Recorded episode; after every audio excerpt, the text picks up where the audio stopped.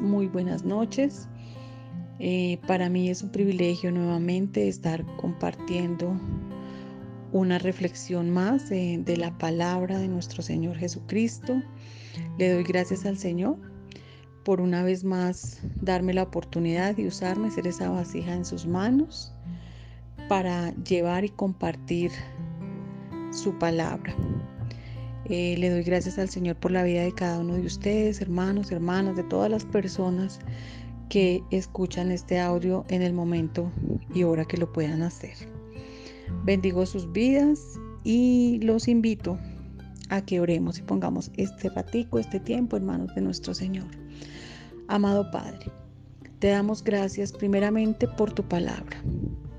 Gracias porque allí has dejado establecidas tantas cosas maravillosas para transformar nuestra vida, para enseñarnos, para corregirnos, para instruirnos en justicia. Gracias, Padre, por tu palabra. Gracias, Señor, porque por medio de tu palabra, en estos tiempos, cuando oramos, cuando buscamos de tu palabra, cuando leemos, cuando estamos escuchando nuestro devocional o cuando compartimos y escuchamos enseñanzas como esta, Señor, tú nos enseñas, tú nos transformas, tú nos confrontas para poder transformar y sacar todo eso que a ti no te agrada, que todavía queda en nosotros, Señor para hacernos cada día más parecidos a ti, más yendo hacia la estatura del varón perfecto de nuestro Señor Jesucristo. Gracias por cada enseñanza. Gracias, Padre, por cada pastora, por cada líder que tú usas, Señor, como tú quieres, Padre. Gracias por cada enseñanza, por cada disposición de tiempo, tanto de los que preparamos, Señor, como de los que escuchamos, Padre. Gracias, gracias por poner querer como el hacer en el corazón de cada uno de nosotros, Padre. Gracias, amado Rey, por tu palabra preciosa, en el nombre poderoso de nuestro Señor Jesucristo. Amén y amén. Bueno, mis hermanos, los invito a que por favor leamos eh, la palabra en el libro de Hebreos, capítulo 4, versículo 12. Dice la palabra, porque la palabra de Dios es viva y eficaz y más cortante que toda espada de dos filos y penetra hasta partir el alma y el espíritu, las coyunturas y los tuétanos, y discierne los pensamientos y las intenciones del corazón. Tremenda esta palabra que el Señor me regalaba y yo reflexionaba y hacía como un estudio un poquito, me gusta la historia y pues quise indagar y meditando en esta palabra quería como indagar en, en la historia. Y estuve buscando y sabía que, bueno, sé claramente que el autor de Hebreos está hablando aquí obviamente de una espada, ¿cierto? Pero a nosotros se nos viene a la mente la espada de Occidente, la espada que nosotros conocemos, ¿sí? Pero esa no es la espada de la que está hablando el autor de Hebreos, ¿sí? Hebreos fue escrito durante el Imperio Romano, ¿sí? Cuando las tribus peleaban con sus espadas y venían los galos y los bárbaros a pelear contra los romanos. Y ellos usaban eh, una espada grande y pesada, cuando peleaban contra los romanos. Y esa espada los hacía a ellos más lentos, por lo que era una espada demasiado grande y pesada, como les digo, ¿sí? Ellos lograban derribar la persona, ¿sí? Eh, o tal vez fracturarlo por el peso de la misma, pero ellos no, no mataban a su contrincante. Pero los romanos peleaban no solamente con fuerza, sino con inteligencia ellos sí tenían estrategias, no lo hacían en desorden como los, sus enemigos. Ellos usaban estrategias y ellos crearon o diseñaron más bien una espada que se llama el Gladius, ¿sí? que es la espada de la que habla el autor de Hebreos. Esa era una espada más pequeña, era una espada más ligera y esta espada hacía que ellos fueran más ágiles. La palabra de Dios, la Biblia dice en Apocalipsis que eh, del Señor Jesucristo sale una espada aguda, una espada de doble filo. Y aquí la palabra aguda pues es precisamente delgada. Pero entonces volviendo al gladius, a la, a la espada, esa espada al ser más pequeña los hacía ellos más livianos, era más rápida de utilizar y esa espada era cortante, pero también punzante. Y el propósito de ese gladius era apuñalar de tal manera que los enemigos de los romanos fueran derribados. Ellos iban pues derecho a matarlos, ¿no? Los enemigos de los romanos, ellos usaban un escudo del que está hablando el autor de Hebreos que se llamaba una cota de malla, ¿sí? Y ellos se protegían con esa cota de malla que es un como argollas de acero. Bueno, no sabría con qué compararlo ahorita, pero se eh, pensaba yo en los guantes de los carniceros, no sé si mis hermanas los conozcan. En varias carnicerías grandes, eh, a ellos se colocan unos guantes. Es ese guante de acero que son argollitas entrelazadas y obviamente no permiten que se corten. Pero pues era el escudo de ellos, les protegía toda la cabeza, todo el cuerpo. Entonces a ellos, cuando los atacaban los enemigos, pues esa espada no, no los cortaba, no les cortaba la piel ni les hacía daño. Pero como los romanos se peleaban con estrategias, ellos sí diseñaron eh, la espada de tal manera que esa punta pronunciada en V, esa punta afilada como es la, la, mm, espada del gladius, esa, esa, esa mm, espada sí penetraba ese escudo, ¿sí? la cota de malla. Y por eso aquí es que el autor de Hebreos nos está diciendo que la palabra es más cortante que una espada de dos filos, que penetra, porque el propósito del gladius era penetrar. Solo, imagínense, solo 5 centímetros de esa espada podía matarlos. Obviamente ellos buscaban los órganos vitales para quitarles la vida. Pero esto nos hace ver que mucha gente quiere solamente un lado de la espada. ¿De cuál espada? De la palabra de Dios de la que estamos hablando. Pero la palabra tiene dos filos. Si miramos en Juan 6, 60 al 61, nosotros sabemos que ahí está hablando el, el Señor con los discípulos, ¿cierto? el versículo 60 dice, al oírlas, ¿qué oír? ¿Oír qué? La palabra, ¿cierto? Sus discípulos murmuraban, ellos decían, qué dura es esta palabra, ¿quién la puede oír? ¿Sí? Entonces ellos eran conscientes que la palabra es dura, dura. El espíritu es el que da vida, la carne para nada aprovecha, versículo 63, porque las palabras que yo os he hablado son espíritu y son vida, le decía el Señor Jesucristo. Y les respondió también en el versículo 67 y 68. Les dijo entonces, porque ellos estaban murmurando, ¿quiere ¿Queréis acaso iros también vosotros? Pero ¿qué le respondió Pedro?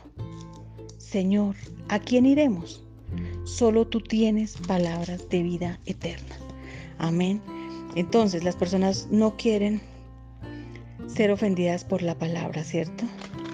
Las personas quieren solo un lado de la palabra, pero la palabra de Dios tiene dos lados. Por un lado es dura y te ofende, pero esto es el propósito de la palabra, porque la palabra debe confrontarnos, ¿cierto? Pero por otro lado, Pedro dijo, son palabras de vida eterna. Son palabras de vida eterna. Pero como mucha gente quiere, mucha gente quiere oír solamente las palabras de vida eterna, pero no quieren ser confrontados, formados. Aquí también quiere decir ofendidos. Cuando la palabra te ofende, te confronta, es cuando puede producir transformación y cambios, ¿sí? Pero para las vidas de nosotros, de los cristianos, de los que queremos conocer más del Señor, es muy importante que seamos confrontados por la palabra. John Hus dijo esto, prefiero herirlos con la verdad que matarlos con la mentira. En otras palabras, prefiero ofenderlos con la verdad que matarlos con la mentira. Sí, es cierto, la palabra, si nos fijamos o, debemos la palabra debe ofendernos, perdón, más claramente. Si la palabra nunca nos ofende, es decir, nunca nos confronta, debemos preguntarnos si verdaderamente estamos oyendo, estamos escuchando las palabras de Jesús. Muchas veces las personas se van a ofender cuando estemos enseñando, cuando estemos hablando, cuando estemos hablando, predicando a Cristo. Pero eso es correcto. Porque solo un verdadero amigo te dice la verdad. Un verdadero amigo nos dice la verdad. Y nosotros somos amigos de Jesús. Y Jesús es sincero, Jesús nos dice la verdad para ser confrontados, para ser formados y transformados. Aquí pensaba yo en los verdaderos amigos y sinceros amigos. No sé, creo que a todos en algún momento de la vida les ha pasado. Sea que le pasara a uno o viera uno a una persona con algo en la nariz. Y un verdadero amigo le dice, mira, tienes algo. El que no te deja todo el día así. Y no le importa que se burlen. Charles Spurgeon dijo, la sinceridad hace a la menor de las personas más valiosa que el hipócrita más talentoso.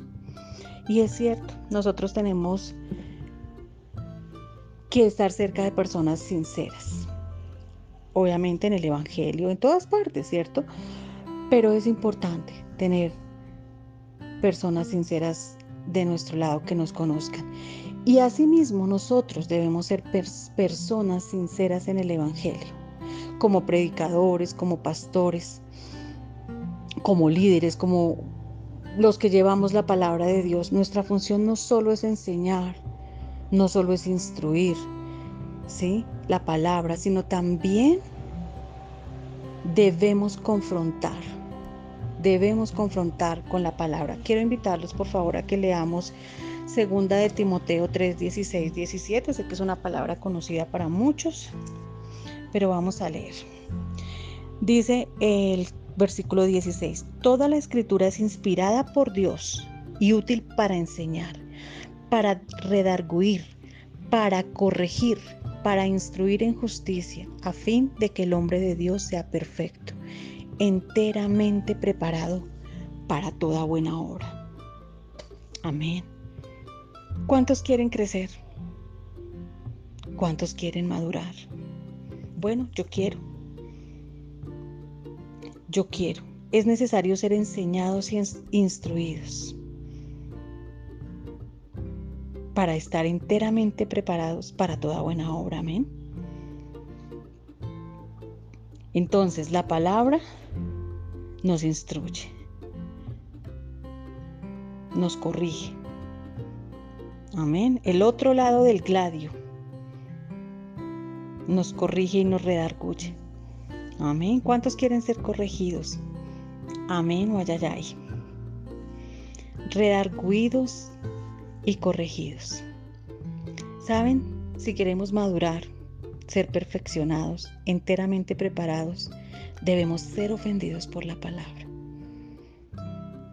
Buscando estas frases que me gustan, me parecen bonitas, edificantes y pues veo que todos compartimos en los estados y todo he estado mirando muchas, como se dan cuenta, muchas eh, frases y encontré muchas muy bonitas y encontré una que dice también que la palabra te mata y te da vida me pareció tremendo. No sé si pronuncio bien, pero T.L. Moody dijo esto. Cuando el Espíritu Santo redarguye de pecado, o la gente se ofende o se convierte. Tremendo. Cuando el Espíritu redarguye de pecado, o la gente se ofende, se convierte o se enoja. Entonces hay que hablar la palabra. Y la palabra de Dios tiene dos lados. Y mi deseo mi anhelo, el propósito es que en esta reflexión el gladio de la palabra penetre tu alma hasta tu espíritu, que seas confrontado, que seas transformado. Ese, amado hermano, amada hermana, quien escuche, ese es el propósito de, la palabra. Tozer, T.W. Tozer dijo esto, el Evangelio de Jesucristo no es solo constructivo, también es destructivo y erradica ciertos elementos de su persona que no deberían estar ahí y que impiden la adoración. El Evangelio no solo construye, Él destruye, pero Él va a destruir todo aquello que no glorifica a Cristo en nuestras vidas, amados. ¿Cuántos quieren crecer? Ah, bueno, el Evangelio va a venir a acabar con lo que no es de Cristo en tu vida, en la vida de cada uno, en mi vida, en mi propia vida, en la vida de cada uno de nosotros. El Evangelio va a venir a acabar con todo lo que no es de Cristo. No sé si pronuncio bien, con esto quiero terminar, pero Smith Wigglesworth dijo, la palabra viviente puede destruir las fuerzas satánicas destruye lo que no es de Cristo. Tremendo. Me pareció muy bella esta palabra que el Señor me regalaba y en la que he podido estar meditando y aprendiendo y poder compartir con ustedes, amados. Les bendigo en esta noche. Eh, le doy nuevamente gracias a Dios por las vidas de ustedes, de cada persona que dispone de su tiempo, de su corazón, para escuchar la palabra de Dios, para ser enseñados, instruidos en la palabra.